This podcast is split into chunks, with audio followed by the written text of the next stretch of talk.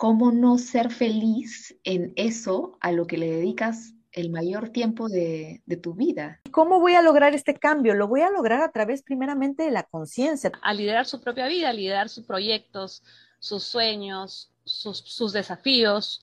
Cada vez más necesitamos pensar estratégicamente también como especie.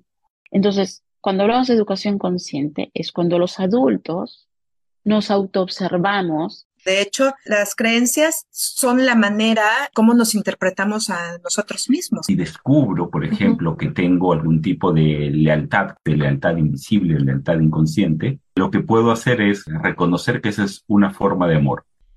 Yo creo que hasta podría decir que el amor es la mente cuando está en armonía y cuando está en balance.